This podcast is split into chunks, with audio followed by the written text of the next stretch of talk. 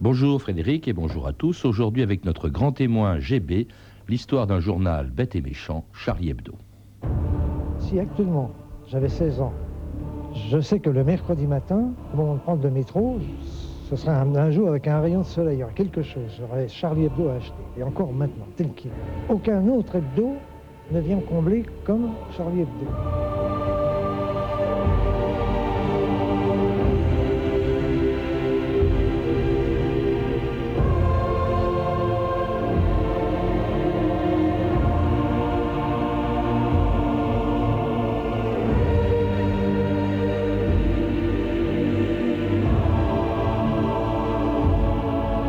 2000 ans d'histoire.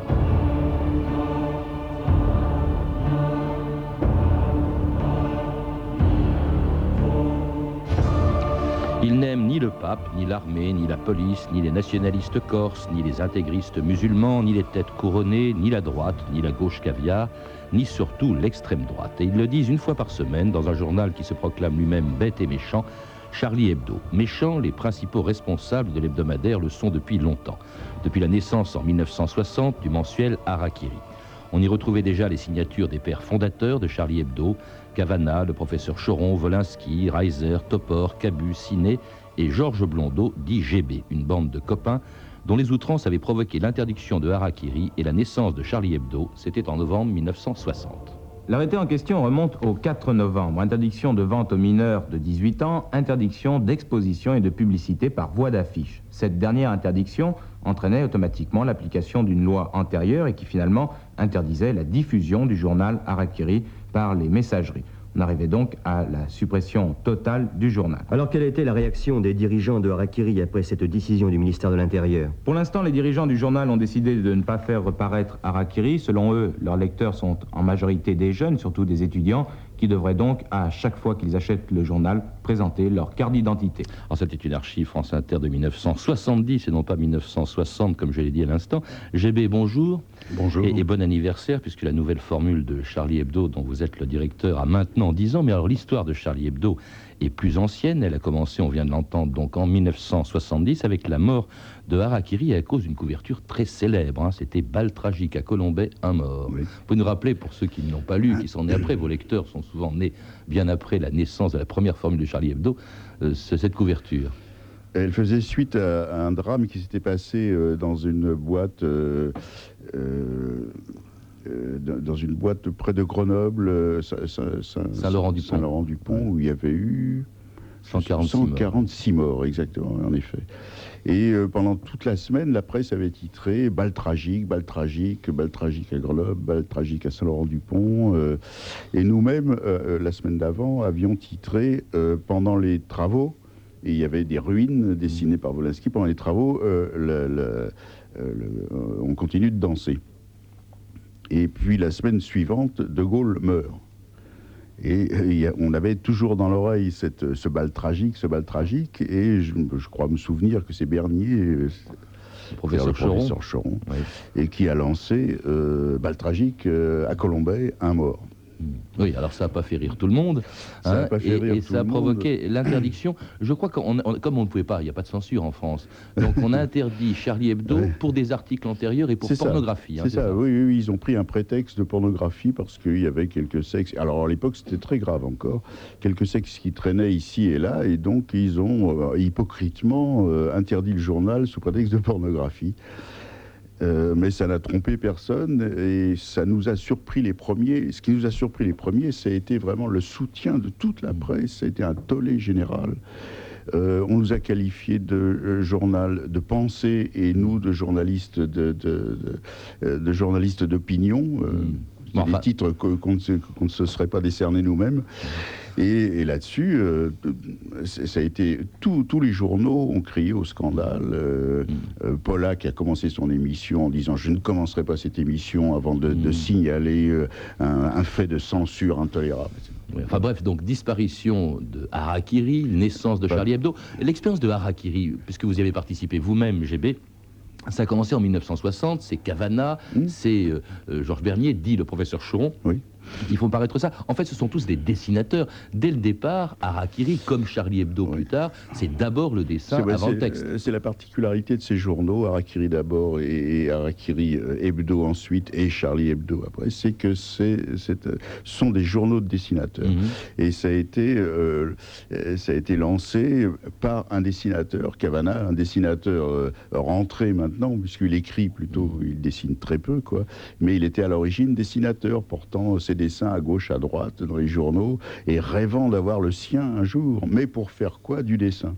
Ce qui était euh, inhabituel, et ce qu'il l'est resté d'ailleurs, parce qu'on est le seul journal où vraiment le dessin est une telle importance. Et alors du dessin politique, donc, euh, avec des unes qui font scandale, comme précisément euh, celle du bal tragique à Colombay, qui fait disparaître Harakiri, vous créez immédiatement après donc la première formule, parce que là aujourd'hui nous célébrons le dixième anniversaire de la deuxième formule, on y viendra, mais la première formule, c'est à peu près d'ailleurs la même, née en, en 1970, qui prend le nom de Charlie Hebdo. Pourquoi Charlie? Je me suis toujours posé la question. Parce qu'on avait un mensuel de bande dessinée. Euh, imité d'un mensuel italien d'ailleurs, qui euh, avait pris comme nom des héros des Peanuts. Et euh, euh, en Italie, c'était Linus, et nous, on a pris le nom de Charlie, Charlie Brown. Charlie Brown, d'accord. Alors, ce journal euh, créé sur les ruines de Harakiri va durer 11 ans, avec au début un succès considérable. À quoi ça correspond le ça, succès Près de 13 ans, enfin, 13 ans. Enfin, jusqu'en, je crois que c'est en 81 que vous disparaissez. 80, fin 81, et on a fait quand même un, supplément en 82 qui nous permet de dire qu'on a duré 13 ans, la première formule. Bon, ça vous a pas porté chance, mais cela dit, donc, à quoi correspond le succès. Au début, je crois que ça, les tirages étaient jusqu'à 150 000 exemplaires jusqu'en 74. C'est quoi C'est la vague de mai 68 on a, toujours, Oui, il y avait la vague de mai 68. C'était un journal qui était fait pour euh, pour prolonger l'esprit de 68, parce que bon, 68 s'était éteint, 68 n'avait plus de presse, euh, commençait déjà à avoir des détracteurs, et nous on s'est dit on va continuer l'esprit de 68, mais pas l'esprit sectaire, pas l'esprit borné que ça a pu avoir par moment, l'esprit totalement révolutionnaire, ouvert, libertaire, libre, et ainsi de suite. Mm. Et donc il y avait affaire, et il y avait des, il y avait des lecteurs potentiels. Alors ces lecteurs, à partir de 74, commencent à être de moins en moins nombreux, et jusqu'en décembre 80, date à laquelle donc le journal se saborde et le fait d'ailleurs en beauté et à sa manière dans l'émission de Michel Pollack Droit de réponse, France Inter, Denis le 3 janvier 1982. Pour un défoulement, on peut dire que ça a été un beau défoulement hier soir sur TF1. L'émission Droit de réponse de Michel Pollack n'avait jamais été aussi animée. Il est vrai que l'on fêtait, si l'on peut dire, la mort d'un journal, Charlie Hebdo. Toute l'équipe d'Arakiri était là, depuis Cavana jusqu'au professeur Cheron qui avait amené son propre whisky. Après cinq minutes d'émission, tout a dégénéré. Les chastes oreilles, du moins on le suppose, des téléspectateurs ont entendu des vertes et des pas mûres. Nazis, enfoirés, connards et autres gracieusetés ont constitué l'essentiel de la conversation. Les lycéens, quant à eux, qui avaient avoué ne guère lire un journal où ils ne s'en sentaient pas concernés, se sont fait traiter de petits cons et de merdeux. Je cite Serge Gainsbourg, d'ailleurs, ne laissait pas sa part aux chiens dans ce concert. Les noms d'oiseaux ont volé bas. Finalement, tout s'est terminé dans la plus parfaite confusion. Bilan, plus d'injures et de gros mots en une heure qu'en 20 ans de télévision. Michel Pollack, le producteur, explique que les Français ont été trop longtemps enfermés dans un carcan bon chic, bon genre, et qu'il fallait retrouver le sens du dialogue. Alors c'était en janvier 82, GB, c'était pas un dialogue, hein, c'était vraiment un pugilat, vous y étiez d'ailleurs. Ah oui, bien sûr. on s'en souvient, Pollack aussi, hein, il a transpiré. Ah oui, oui, bah, c'était une grande, grande, grande, grande émission, pour ceux qui ont participé, pour ceux qui l'ont entendu, et il faut, il faut se dire que c'est incroyable, pendant une semaine, ça a fait la une de tous les journaux. Mitterrand a été euh, euh, pris à partie, il a fallu qu'il donne son opinion sur, sur, cette chose. Il a dit que bon, c'était pas le genre d'émission qu'il regardait, mais il a fallu qu'il réponde, parce que c'était le scandale pour les uns, euh, la, télé libre pour les autres. Et, la mort de, Charlie Hebdo, donc première formule, euh, à quoi ça correspondait ce déclin? Est-ce que c'est pas l'arrivée de la gauche, c'est-à-dire le départ de la droite et le départ des têtes de Turcs préférées, il faut bien le dire, de Charlie Hebdo, GB Oui, oui, en effet, oui. Oui, oui, la, gauche nous a coupé l'herbe sous le pied en prétendant qu'elle allait réaliser tous les espoirs euh, que euh, qu'on avait euh, pendant qui étaient les nôtres depuis 60 Donc on n'avait plus de raison d'être. Cette classe politique est arrivée en disant c'est formidable, vous nous avez préparé la voie, vous nous avez bien aidés, merci beaucoup, mais rentrez chez vous, quoi, parce que maintenant les choses sérieuses, c'est nous qui allons les faire, qui allons les faire. Et puis, euh, il y avait aussi une fatigue, parce que tout de même, euh, Allez-y, allez-y. Et tout de même, il y avait eu euh, dix ans, plus de dix ans de militantisme, parce que Charlie Hebdo accompagnait le, militantisme, les, les, les, manifestations antinucléaires et ainsi de suite, les, les manifestations continuelles, les, pancartes et les banderoles promenées, et il y avait toute une génération qui, qui était fatiguée d'avance en se disant il va falloir qu'on fasse ça, qu'on reprenne les banderoles, non, non, on n'en veut plus. Et laissez-nous tranquilles, laissez-nous euh, devant la télévision. Et Charlie Hebdo a disparu. Ils s'embrassent au mois de janvier car une nouvelle année commence. Mais depuis des éternités, n'a pas tellement changé la France. Passent les jours et les semaines, y a que le décor qui évolue. La mentalité est la même, tous des tocards, tous des faux sont pas lourds en février à se souvenir de Charonne, des matraqueurs assermentés qui fignolèrent leur besogne. La France est un pays de flics, à tous les coins de rue y en a cent, pour faire régner l'ordre public, ils assassinent impunément. Quand on exécute au mois de mars de l'autre côté des Pyrénées un anarchiste du Pays Basque pour lui apprendre à se révolter, et ils s'indignent de cette immonde mise à mort. Mais ils oublient que la guillotine chez nous aussi fonctionne encore. Être né sous le signe de l'hexagone, c'est pas ce qu'on fait de mieux en ce moment. Et le roi des cons sur son trône, je parierais pas qu'il est allemand. D'avril à la télé, dans les journaux, de pas se découvrir d'un fil que le printemps c'était pour bientôt. Les vieux principes du XVIe siècle et les vieilles traditions débiles, ils les appliquent tous à la lettre, ils font pitié ces imbéciles. Ils se souviennent au mois de mai d'un sang qui rouge et noir, d'une révolution manquée qui faillit renverser l'histoire. Je me souviens surtout de ces moutons effrayés par la liberté, s'en allant voter par millions pour l'ordre et la sécurité. France Inter, 2000 ans d'histoire aujourd'hui, Charlie Hebdo. C'était Renault, Hexagone Renault qui a fait partie, GB aussi, de l'équipe de Charlie Hebdo, disparu donc en 1981, qui reparaît dix ans plus tard, en 1992, avec une expérience au début éphémère. C'était pas Charlie Hebdo, c'était un, journal qui s'appelait La Grosse Bertha, dont vous avez fait partie. Il y avait Philippe Val qui en était le, directeur, je crois. Et c'était très bref, c'était créé pour la guerre du Golfe, je crois, à l'occasion de la guerre du Golfe. À l'occasion de la guerre du Golfe, oui, oui. Mais euh, c'est pas venu spontanément parce que, euh, ayant terminé Charlie Hebdo, on se rencontrait quand même de temps en temps et on avait tous en tête de recommencer un jour. Quoi. Mm. Mais ça s'est filoché un petit peu, sauf dans la tête de Cabu, qui est un obstiné et qui ne lâche jamais rien et qui euh, avait euh, a, réussi à trouver euh, un, financier pour pouvoir refaire un journal et l'occasion a été la guerre du Golfe. Et la grosse Bertha, alors ça un, un refus, un refus de la guerre. notre vieil antimilitarisme là s'est manifesté, refus de la guerre, et on l'a appelé grosse Bertha parce que à l'époque il était question que les Irakiens aient un canon colossal style Jules Verne baptisé la Grosse Bertha en souvenir du, canon allemand. Alors vous vous êtes euh, mal entendu avec le financier en question, qui n'appréciait pas trop la ligne, et puis le, journal disparaît. À ce moment-là, euh, GB... Oui, il y, a eu, il, y a eu, il y a une scission parce qu'il y a une partie de l'équipe qui euh, voulait faire un journal aimable, mmh. disant que les gens ne, ne, ne s'intéressaient plus à la politique, mais ils étaient dépassés parce que les gens de nouveau s'intéressaient à la politique. Et c'est pour ça que Charlie Hebdo est venu au moment, un moment opportun, Avec désiré par le public. Le reste de l'équipe de la grosse Bertha GB qui claque la porte, dont vous d'ailleurs, et qui crée, euh, ou plutôt recrée euh, son propre journal, la nouvelle formule de Charlie Hebdo, dont le premier numéro sorti en juillet 1992 a été pieusement conservé par Stéphanie Duncan. Oui, ça y est, le Charlie Hebdo nouveau est arrivé, numéro 1, 10 francs, tiré à 80 000 exemplaires, 12 pages en trois couleurs, noir, blanc et rouge, et pas de publicité, important. À la une de ce premier numéro, Philippe Val raconte justement comment l'idée du journal a germé une semaine plus tôt, après le départ de la grosse Bertha. Nous nous sommes retrouvés dans un café au moment où les plus courageux d'entre nous entrevoyaient sournoisement la perspective de quelques jours de répit. Cabu s'écria Il faut sortir un nouveau journal mercredi prochain. La mer s'est retirée d'un coup, les parasols ont fait claque en se repliant et les polars ont été abandonnés ouverts à la page de garde. Pour le titre, Volinsky s'est écrié Et pourquoi vous ne reprendriez pas Charlie Hebdo? Formidable entre parenthèses, le choix du nom n'est peut-être pas si simple que ça, hein, puisqu'en dernière page, on découvre la liste des titres auxquels vous avez échappé, entre autres La gauche qui rit, La capote française, Deux heures de lucidité, Témoignage chrétien, crétin, évidemment, ou encore, non pas Libération, mais Tondu à la libération, hein, entre autres.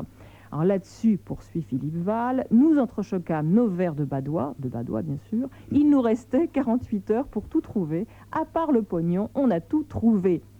Alors le voilà donc, ce premier numéro, avec à la une ce gros titre, tout un programme, Urba, chômage, hémophile, super phénix.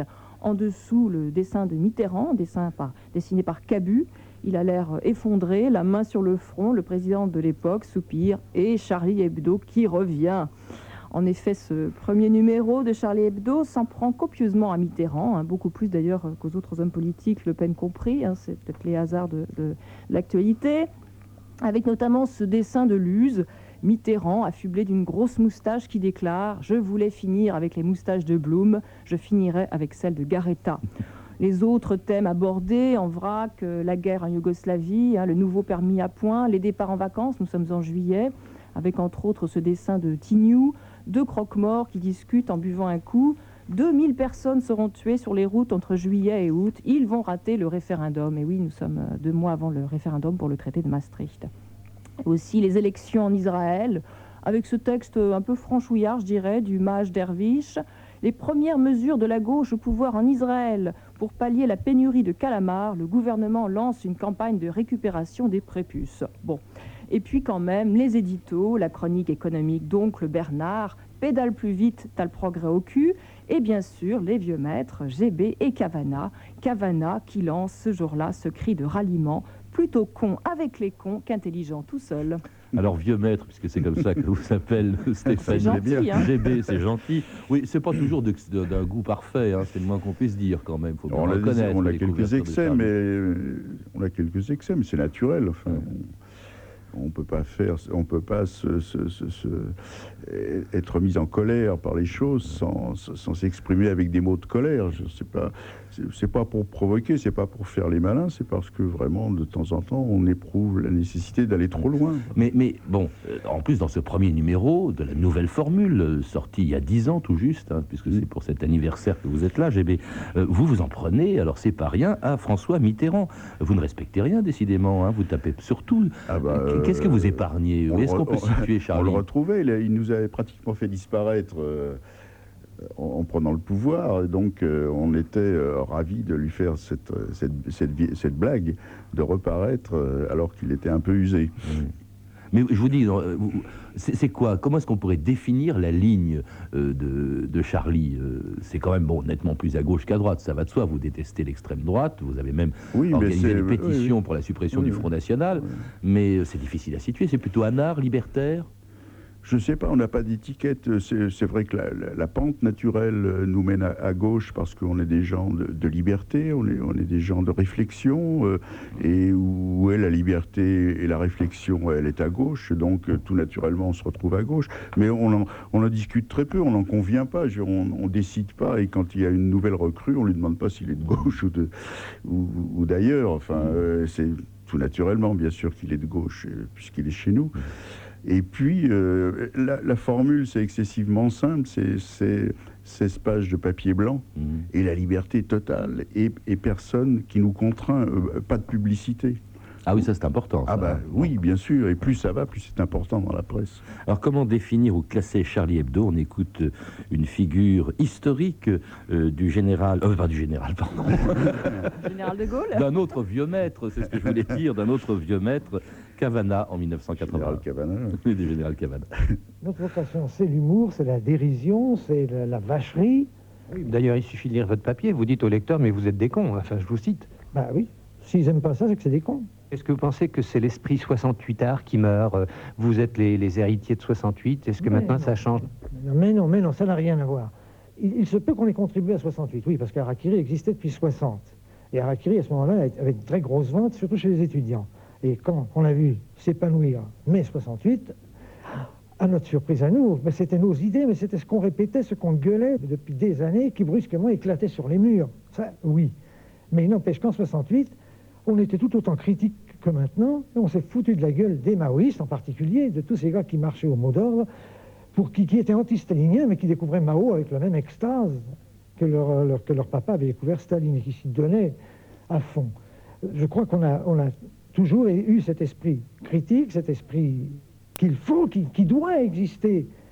Alors, Charlie Hebdo n'existant plus, mais qu'est-ce qui va maintenant mettre le, le- le- mettre le nez du pouvoir dans sa merde Alors c'était Cavana au micro de François Gonnet. L'esprit critique euh, a valu à Charlie Hebdo une incroyable quantité de procès, presque tous gagnés d'ailleurs assez euh, curieusement. GB, euh, dans, dans le numéro spécial qui est sorti pour les 10 ans Oui. de Charlie Hebdo, il y a votre avocat euh, qui cite tous les procès et qui euh, rappelle que il, il je crois que les deux tiers ou les trois quarts ont été gagnés. Oui, en effet, oui. C'est-à-dire qu'on avait toujours des démêlés avec euh, des gens qui sont un peu calmés maintenant, mais qui risquent de redevenir euh, dangereux.